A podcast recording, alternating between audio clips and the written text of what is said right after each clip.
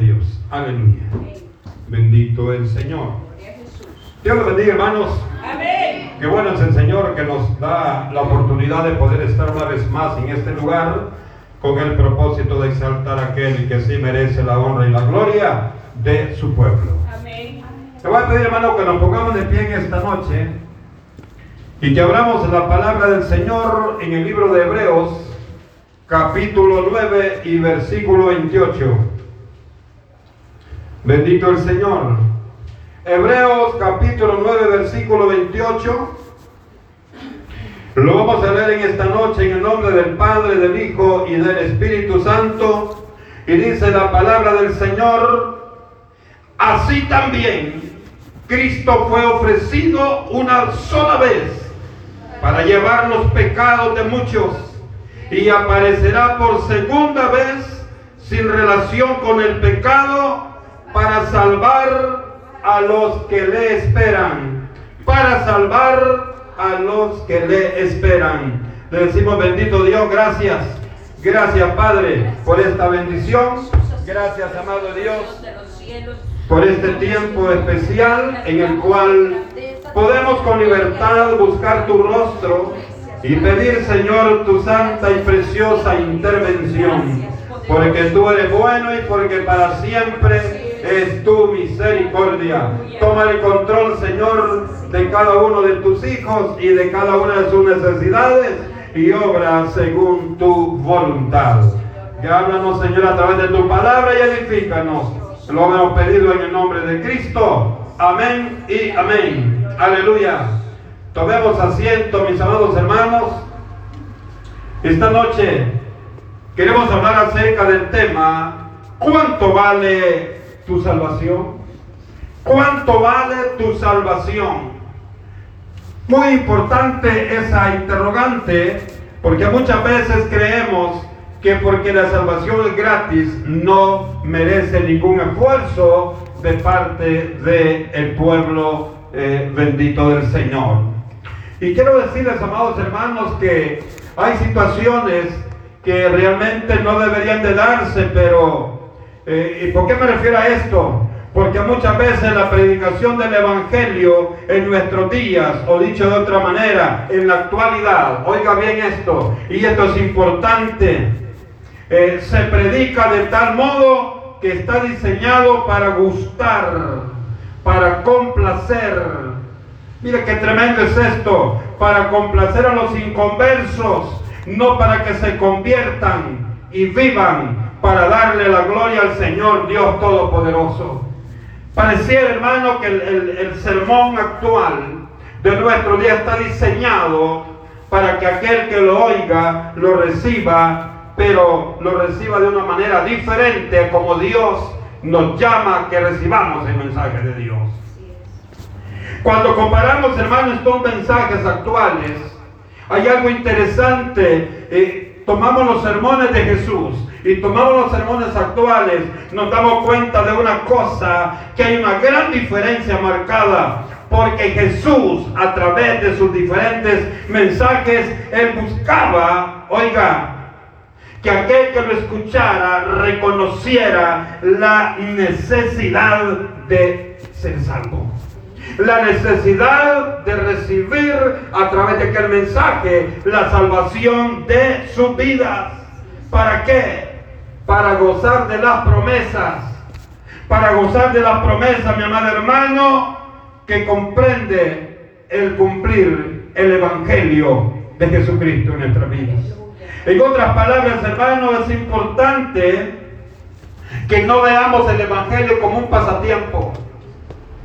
Es importante que veamos el Evangelio de tal manera y que lo tomemos con un interés muy especial. ¿Por qué? Porque de eso dependerá el gran futuro de nuestras almas, de nuestras vidas. Porque muchas veces, mi amado hermano, hemos llegado a pensar, hemos llegado como a, recibir y a atesorar las enseñanzas de algunos grupos que dicen predicar la palabra, pero el problema, hermano, es grave porque el momento que nos demos cuenta que nos equivocamos ya será muy tarde. Tenemos una de las muestras, hermanos, de los ejemplos de lo que estamos hablando, el Evangelio del apóstol Juan. Yo quiero leer una porción en el capítulo 8 y versículo 34 a 37.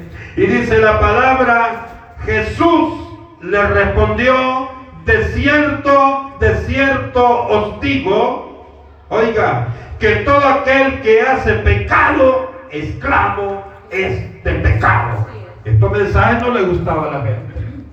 No, hermano, este mensaje sentían que lo golpeaba. ¿Por qué? Porque lo confrontaba con la realidad de su vida y lo que Cristo estaba pidiendo, lo que Cristo estaba exigiendo de todo aquel que escuchara el mensaje que salía de su boca. Juan 8:12 también, hermano, nos dice, otra vez Jesús les habló diciendo, yo soy la luz del mundo, el que me sigue no andará en tinieblas, sino que tendrá la luz de la vida. En otra palabra decía, ustedes andan en tinieblas. Y es necesario que el mensaje que yo le estoy predicando toque las puertas de su corazón. ¿Para qué? Para que haya un cambio, que haya una transformación de vida. Por supuesto, hermano, esto tampoco les caía en gracia. El versículo 24 del capítulo 8 dice, por eso os dije que moriréis en vuestros pecados, porque si no creéis que yo soy en vuestros pecados, moriréis. Mira qué tremendo esto, hermano. Sea que el hombre crea o sea que el hombre no crea, la palabra va a tener fiel cumplimiento sea que el mundo no crea en, Jesús, sea que el hombre, eh, hermano, no crea, no considere el valor que tiene el mensaje de Jesucristo, no por eso el mensaje de Dios va a dejar de cumplirse en este mundo. Y es tremendo, muchas veces decimos que Cristo pronto viene, hermano, pero lo decimos simplemente eh, como repetir cualquier frase este mundo. Porque si lo hiciéramos realmente eh, entendiendo lo que decimos, entendiendo lo que sale de nuestros labios, yo pienso que lo primero que haríamos era buscar la presencia de Dios en nuestras vidas. El mensaje de salvación, hermano, es únicamente el que sale de Jesucristo. No hay otro mensaje de salvación. No hay otro mensaje de salvación por el cual usted y yo podamos recibir la salvación de nuestras vidas. Y el propósito de este mensaje es de predicarlo, es para que todo aquel que lo escuche experimente una rendición completa del Hijo de Dios. Una rendición es el propósito de que todo aquel hermano que escuche el mensaje de Dios se rinda ante los pies de Jesús. Ese es el propósito del mensaje de Jesucristo. Y esa rendición, hermano, tiene que ser incondicional. ¿Qué es incondicional? No poniéndole condiciones a Dios. ¿Por qué? Porque el hombre no tiene la moral ni la capacidad de ponerle al Señor ninguna objeción. Yo voy a cambiar, yo quiero cambiar, pero si me das esto. Hermano, ¿por qué no tiene la moral? Primeramente por la conducta que tiene ante Dios. Y en segundo lugar, porque lo que vamos a recibir es algo que no tiene un precio que usted y yo podamos pagar. Entonces pienso que hay algo importante aquí. Y es que lo único que tiene que hacer el hombre es rendirse y cumplir lo que Dios nos exige. ¿Y por qué uso el término exige? Porque Él dice que aquel que no valora el mensaje tendrá condenación. Hay una salvación y hay una condenación. Ahora, tenemos que ser muy sabios nosotros. Tenemos que ser muy sabios y yo sé que usted y yo tenemos la sabiduría de Dios. Por eso, hermano, buscamos la presencia de Dios. Por eso, madre iglesia, buscamos el momento eh, y el lugar para ser alimentados de la verdad de Dios. Y eso nos, va a enseñar que nuestro galardón está completamente seguro. Porque la Biblia se le dice. Algo hermano que debemos entender es que la salvación y la vida eterna que Jesús nos ofrece son completamente, como dije en su momento, gratuitos. ¿Cuánto nos ha costado la salvación? ¿Cuánto nos ha costado a nosotros ser salvos? ¿Cuánto nos ha costado recibir de Dios la tan preciosa salvación? Aquí, hermano, vemos allá en, el, Romanos capítulo 6 y, versículo 23, vemos algo maravilloso. Y cuando lo leía decía yo, bueno, que el Señor tiene toda la razón. Dice, porque la paga el pecado es muerte, más la dádiva, más el regalo de Dios en vida eterna en Cristo Jesús, Señor Cuando leemos estos versículos, nos encontramos en una gran verdad, que el mensaje de Dios es y será siempre firme, es y será siempre real y tendrá cumplimiento quiera usted o yo o el mundo o todo lo que nos escucha a través de las redes sociales y todo lo que nos escucha en este lugar, si esté o no esté de acuerdo con la palabra, ha de cumplirse porque Dios es real. Porque Dios es fiel. Porque Dios, hermano, no está buscando de nosotros que, nos, que ganemos puntos con Él. Los puntos que vamos a ganar es si usted y yo entendemos cuál es el propósito, cuál es el caminar que Dios nos pide como iglesia. Ahora, Dios sí nos puede exigir a nosotros, hermano. ¿Sabe por qué? Porque Él pagó el precio. Usted y yo somos propiedad de Él. Efesios capítulo 2, versículo 8 y 9 dice, porque por gracia sois salvos por medio de la fe. Y esto no de vosotros, pues es don de Dios. No por obras para que nadie se gloríe. Oiga, qué interesante esto. Hermano, si fuese por obra, usted y yo diríamos, bueno, si yo soy salvo, porque yo me, yo me he forzado. Si yo soy salvo, si yo obtuve la salvación, es porque yo puse de mi parte, no todo lo puso Dios. Pero oiga una cosa, por eso dice acá el libro romano, dice, por gracia sois salvos por medio de la fe, y esto no de ustedes, pues es don de Dios. Otras palabras dice, si ustedes son salvos, es porque han, lo han recibido a través de la gracia mía, dice el Señor. Aleluya, Padre. Y nos dice en el siguiente versículo, en el 9, y no por obras, y no por obras, para que nadie crea que por sus méritos ha alcanzado la salvación. Oh, lo que significa, hermano, cuando vemos estos versículos maravillosos. Significa, hermano, que no podemos obtener la salvación de la que gozamos por medio de las buenas obras. Ahora no me vaya a malinterpretar esto, porque es, es, es obligatoriamente que usted y yo hagamos buenas obras.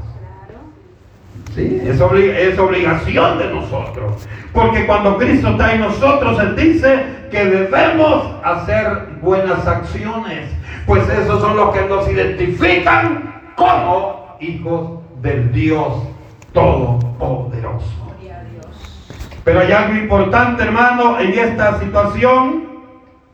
Y es que Cristo, Cristo pagó todo toda tu deuda y mi deuda, hablando en materia de salvación.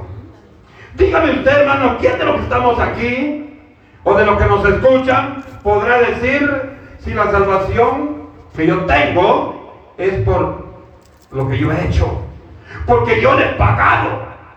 Usted sabe que eso sería hasta una blasfema. Porque Dios dice que se entregó y como, hermano, ¿cómo no iba a ser por mí si yo ni había nacido? Mira hasta dónde es definita la cabecita del ser humano. Si usted y yo, hermano, ya estamos en el plan perfecto de Dios. Y sabe, hermano, siendo gratuita, el Señor nos pide que muramos a las prácticas pecaminosas de este mundo, porque Dios no tolera el pecado. ¿Está de acuerdo? Dios no tolera el pecado. Entonces, y aquellos que dicen, hermano, pero Dios es amor. Entonces usted contradice la palabra. Porque dice Dios que no ha venido a condenar a nadie, sino que todo el mundo sea salvo por él. Sí, pero los entendidos, los que reconocen el valor del sacrificio que Cristo es el la cruz de Calvario, Aquí no se trata, hermano, en lo que el mundo le llama Semana Santa, llorar y pegarse en el pecho y cargar un montón de cosas. Eso no significa nada para Dios. Lo que Dios quiere que usted y yo entendamos y reconozcamos y cómo vamos a reconocer el sacrificio que Cristo hizo. Lo vamos a reconocer obediente, obedeciendo la palabra de Dios. Ahora quizás usted estará pensando en este momento y usted obedece. Hermano, la palabra de Dios es que obedezcamos. Aquí, hermano, aquí no vamos a, a discutir Jesucristo nos pide que el precio que debemos pagar debe ser que con nuestra conversión clavemos nuestro yo pecado. Nuestro pecado, hermano, en ese momento, así como el Señor allá en aquella cruz borró todas sus culpabilidades y las mías, así también usted y yo en la conversión debemos decidirnos desde ese momento tener un cambio perfecto y sustancial como obedeciendo la palabra del Señor. Ahora nos podemos preguntar, hermano, y, usted, usted que se conoce, yo me conozco, cada quien de los que estamos aquí nos conocemos. Y usted podrá decir, a mí me hace falta mucho. Pídaselo a Dios. Todavía estamos vivos. Y estando vivos tenemos todavía la oportunidad de pedirle y de confiar en Dios, sujetándonos a Él. Sujetándonos a Él. Siendo esto, hermano, una renuncia total, oiga, una renuncia total a nuestra propia voluntad. Porque ese es el problema. Muchas veces usted y yo actuamos, hermano, según nuestra propia voluntad. Sabemos nosotros que aquello no es agradable a los ojos de Dios. Pero a pesar de eso, lo hacemos. A pesar de eso, mi amado hermano, venimos y caemos una vez más en la misma situación, haciendo mal uso de lo que se llama libre albedrío. Usted y yo somos libres. Somos libres. Ahora somos libres. Antes no éramos libres. Ahora somos libres porque Cristo nos arrancó las cadenas que nos tenían Pero Dios nos libertó no para que hagamos el mal y quizás peor que como antes lo hacíamos, no. Cristo nos libertó para que ahora que somos libres, sí le sirvamos con la libertad que nos ha dado, pero a Él no le sirvamos al mundo. Cuando yo pensaba en esto decía, qué maravilloso es el poder de Dios, qué maravilloso es el milagro que Dios ha hecho en cada uno de nosotros. Qué bueno es Dios. Y nuestra decisión, hermano, de obedecerle a Dios a pesar de las tentaciones que tocan nuestro corazón, tiene que ser dirigido solamente a una cosa valorar lo que Dios es en su corazón. Porque ahora, ¿quién es Dios? Nos preguntamos cada uno, ¿cómo ve usted a Dios? ¿Cómo es la cosmovisión que usted tiene de Dios? ¿Cómo percibe a Dios usted en su corazón?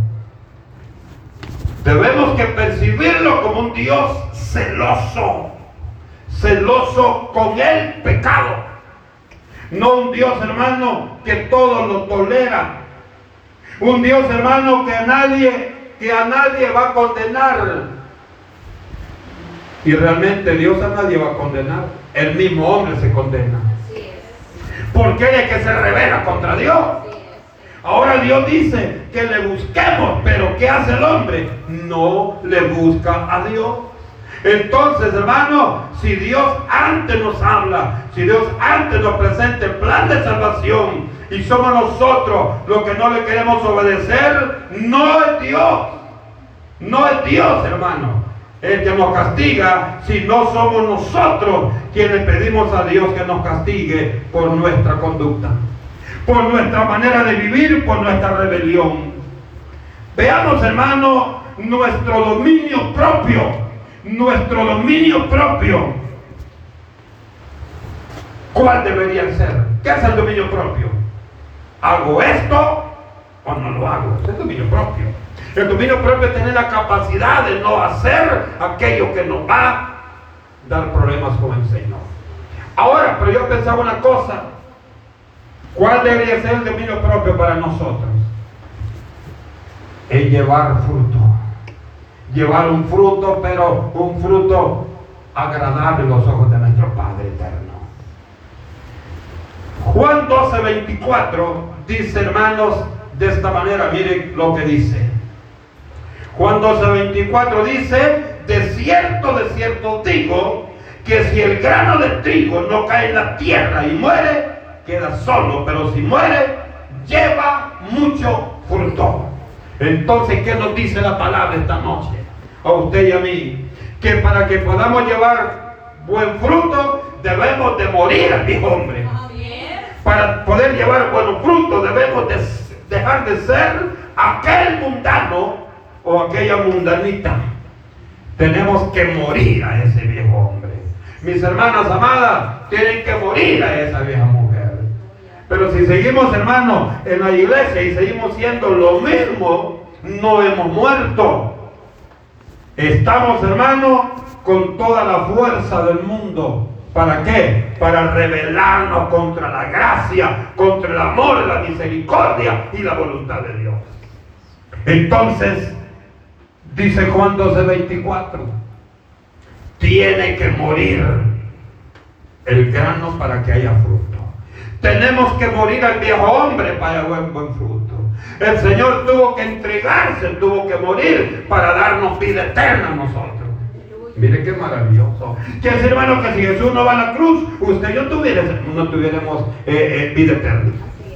Estuviéramos, hermanos, como cualquier grupo religioso. Pero la diferencia de nuestro Dios es que es el único que fue a la tumba, pero al tercer día se fue para el cielo. y todos los demás grupos religiosos, hermanos, todas las religiones del mundo, sus líderes, ahí están, ahí están enterrados. Entonces, ¿qué mentalidad más pobre de esta gente, de estos seguidores de este grupo religioso? Que piensan, hermano, que aquel lo va a llevar a la vida eterna si el pobre ni él ha podido salir de ahí. Y otros hermanos están presos y la gente creyendo que son sus dioses. Miren qué tremendo es esto. Ahora usted y yo, gracias a Dios, que somos vivos, hermano. Y ahí salimos de esa, de esa oscuridad. Usted y yo alabamos a Dios, le servimos a Dios, exaltamos a Dios, alabamos completamente con libertad a Dios, porque es el único con el cual usted y yo tenemos completa convicción de decirle a alguien, si tú crees lo que yo creo, si tú le sirves al que yo le sirvo, si tú alabas al que yo le, alabo, si tú adoras al que yo le adoro, nos vamos a ir para. Y aquel tiene que ser muy topado de la mente para no creer. Porque usted y yo sí creemos. ¿Usted cree que debe ir para el cielo? Amén. Amén, hermano. Maravilloso. Ahora, ¿Cuándo nos daremos cuenta de lo importante que es esto para nosotros?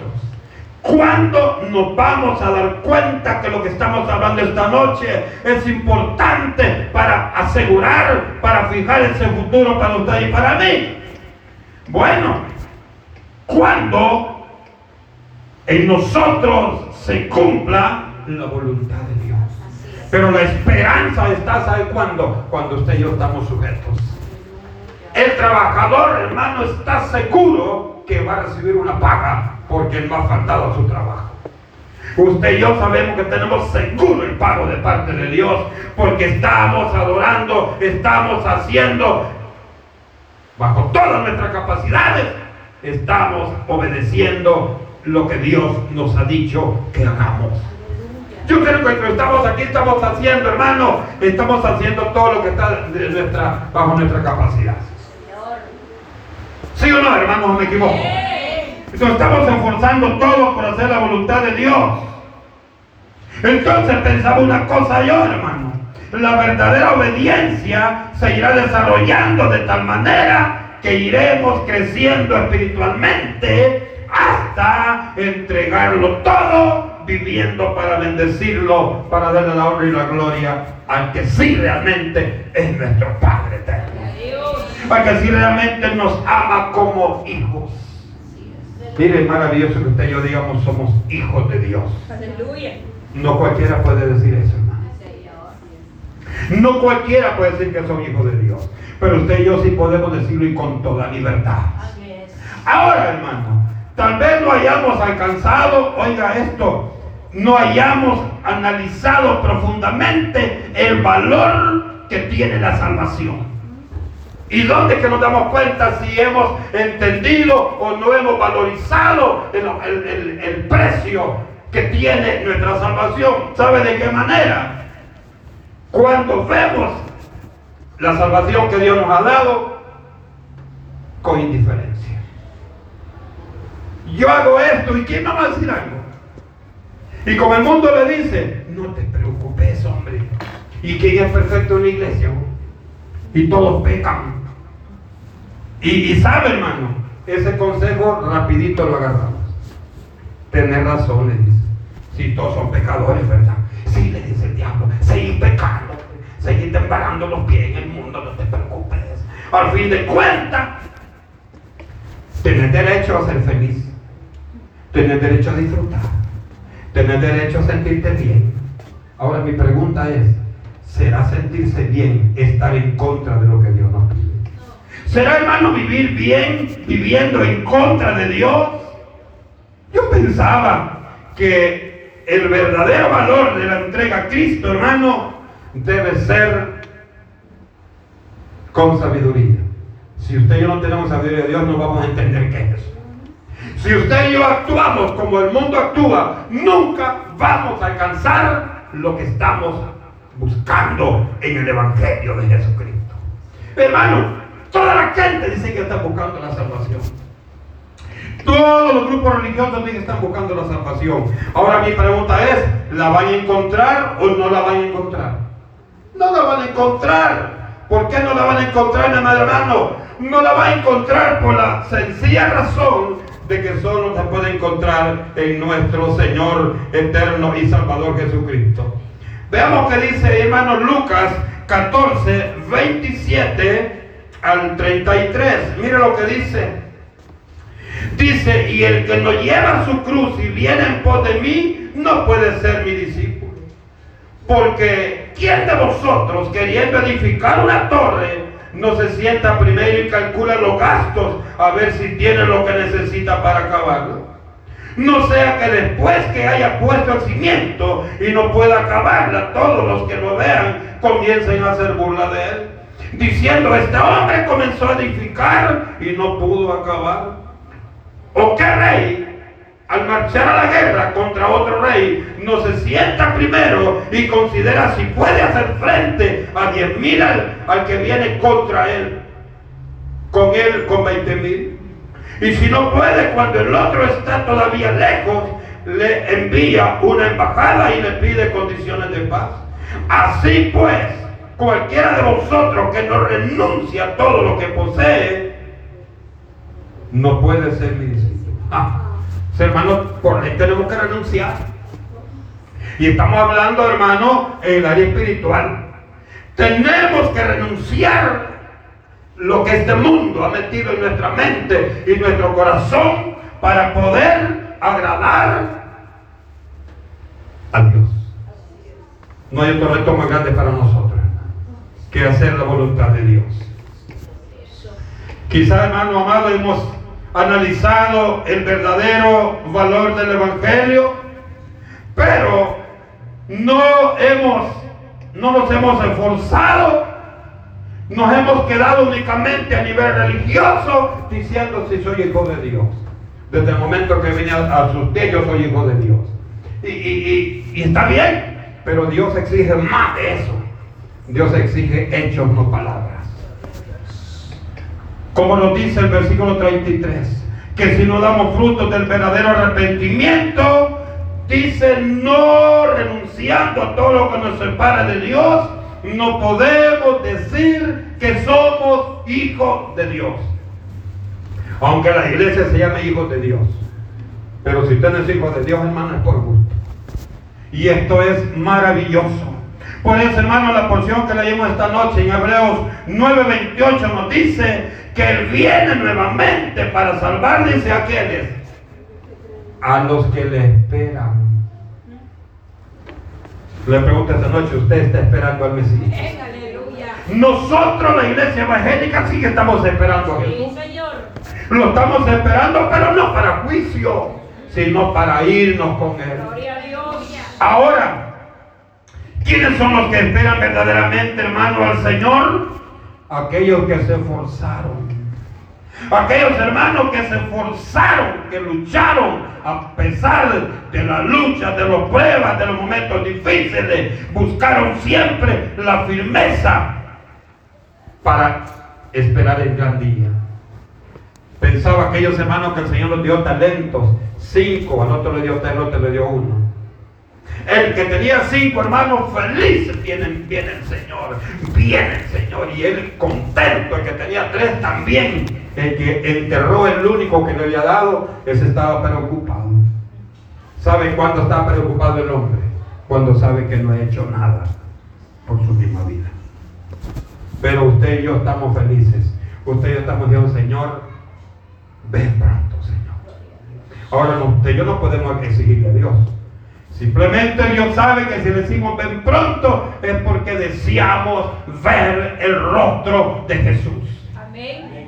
Entonces vamos a decir que Él era hermoso o no era hermoso. Porque la Biblia no nos explica eso. Ahora usted y yo sabemos que Dios es hermoso. Porque es Dios. ¿Verdad? Pero no hay nada mejor que usted y yo vamos a ser testigos con nuestra propia experiencia viendo el rostro de Jesucristo. Quizá alguien de los que estamos aquí también podamos decir esta noche, y esto cuando lo pensaba, yo, es cierto. Hermano, ¿y, y, quién ha dicho a usted que vamos a estar para cuando Cristo venga? Y, y Él va a saber que le estamos esperando para irnos con Él. Fíjese que el Señor dice que viene pronto. No podemos decir cuándo, lo que sabemos que viene pronto. Hermano, pero viene pronto. ¿De cuándo venir diciendo que viene pronto? Pues sí, usted y usted y yo, ¿cuál es el problema? Creámosle al Señor. Ah, ¿De qué nos va a servir decirle que no viene pronto? Entonces, hermano, usted mismo se está eh, acortando los días. Porque usted y yo no podemos oponernos a la palabra del Señor. No hay, hermano, no hay duda para ello. Usted sabe, hermano, que hay dos maneras. Dos maneras. Y esto tenemos que tenerlo claro. Dos maneras para irnos con el Señor. Él nos va a llamar antes si esa es su voluntad. Porque quiero aclararle, usted y yo no vamos a morir. Se murió el hermano, usted y no morimos. Se mueren los que no tienen esperanza de vida eterna. Usted y yo dice la palabra que dormimos. Esa es una manera. Y la otra es lo que estemos vivos cuando Cristo venga. Y usted, hermano, cree que va a estar vivo. Bueno, dejémosle de hacer eso al Señor porque es el único que lo sabe. Lo único que le ha dicho es eso. Dice que Él viene. En el 928 de Leo. Dice que Él viene en su segunda venida para aquellos que le esperan. ¿Le vamos a esperar al Señor estando aquí? ¿O le vamos a esperar al Señor estando con Él? Pero sí, Dios sabe que en mi corazón, en su corazón y en el corazón de todos los hijos de Dios hay una esperanza y hay un deseo que no muere. Porque nosotros no podemos morir porque Jesucristo es la vida. Y Él nos ha heredado la vida eterna a nosotros. No podemos, hermanos, dudar. Él nos va a llamar o lo vamos a esperar en el arrebatamiento de la iglesia. Arrebatamiento. Yo hablaba con un, le voy a contar, hablaba con un varón del arrebatamiento y me dice, ¿y quién te ha mentido esa gran mentira vos? Le digo, ¿y quién te ha hecho tan ignorante a vos? Ah. Me dice, mentira del arrebatamiento. El Señor no viene. Bueno, le dijo, el Señor en el que yo creo sí viene. El Señor que dice la Biblia sí viene. Ahora tu Señor no sé quién es, le dije. Pero yo te invito que todavía, todavía estás vivo. Y Dios no te ha matado todavía para darte esperanza, darte oportunidad, que le reconozcas a Él como tu Salvador, que te rindas a Él para que la misma esperanza que yo tengo también tengas tú. Aleluya. Voy a estudiarlo. Voy a estudiarlo, le dije yo. Con mucho gusto, le dije. Yo te invito a un lugar. Si quieres almorzamos, cenamos. Y en el nombre del Señor te voy a explicar todito este proceso. Ahora, si tú no lo crees, ya estudiándolo, ya será tu problema. Pero ya no es que no lo sepas, le dije. Es que voy a ver si tengo tiempo. Ahí te voy a, te voy a llamar. Esperándolo estoy. Es ingrato, ¿verdad? Pero todavía no me he llamado. Veamos, hermano Mateo eh, 24, 42. ¿Qué nos dice esta, esta porción para eh, cerrar esta noche? Mateo 24, 42 al 44. Mire lo que dice, hermano. Velad pues, porque no sabéis a qué hora de venir vuestro Señor. Pero sabed esto, que si el padre de familia supiese a qué hora el ladrón ha de venir, velaría y no dejaría minar su casa. Por tanto, también vosotros, hermanos de la roca, estad preparados, porque el Hijo del Hombre vendrá a la hora que no pensemos. Hoy está lloviendo, creo que el Señor venga. Feo el tiempo. El Señor, hermano, puede decirlo, ¿sabe? Ciérreme todas las válvulas de... Adiós. Vaya, quíteme la cortina de neblina, que está el sol. Aquello maravilloso. Vaya, ángeles, suenen la trompeta, porque voy. Aleluya. Y los ángeles, hermano, no tienen oposición. Comienzan los ángeles, hermano, y usted y yo comenzamos a, a percibir aquel sonido maravilloso que el mundo no lo va a poder escuchar. Escuchando el sonido comenzamos a, no a levitar, sino a levantarnos, a levantarnos para estar con el Señor. Pues hermanos, esperemos a Jesús. Esperemos a Jesús. Una cosa le digo y termino esta noche. Usted y yo no somos cualquier cosa. Aleluya. Usted y yo somos la evidencia. Usted y yo somos el fruto. Usted y yo somos el resultado de la entrega de Jesucristo en aquella cruz. Yo soy hijo de Dios. Bendito. Usted es hijo de Dios. Amén. Esperemos el momento para estar con el Señor. Creámoslo porque es verdad. Nuestro Dios no miente. Nuestro Dios es real. Cierra tus ojos esta noche. Nuestro Dios es fiel. Aleluya. Gloria a Dios. Te adoramos, Jesús.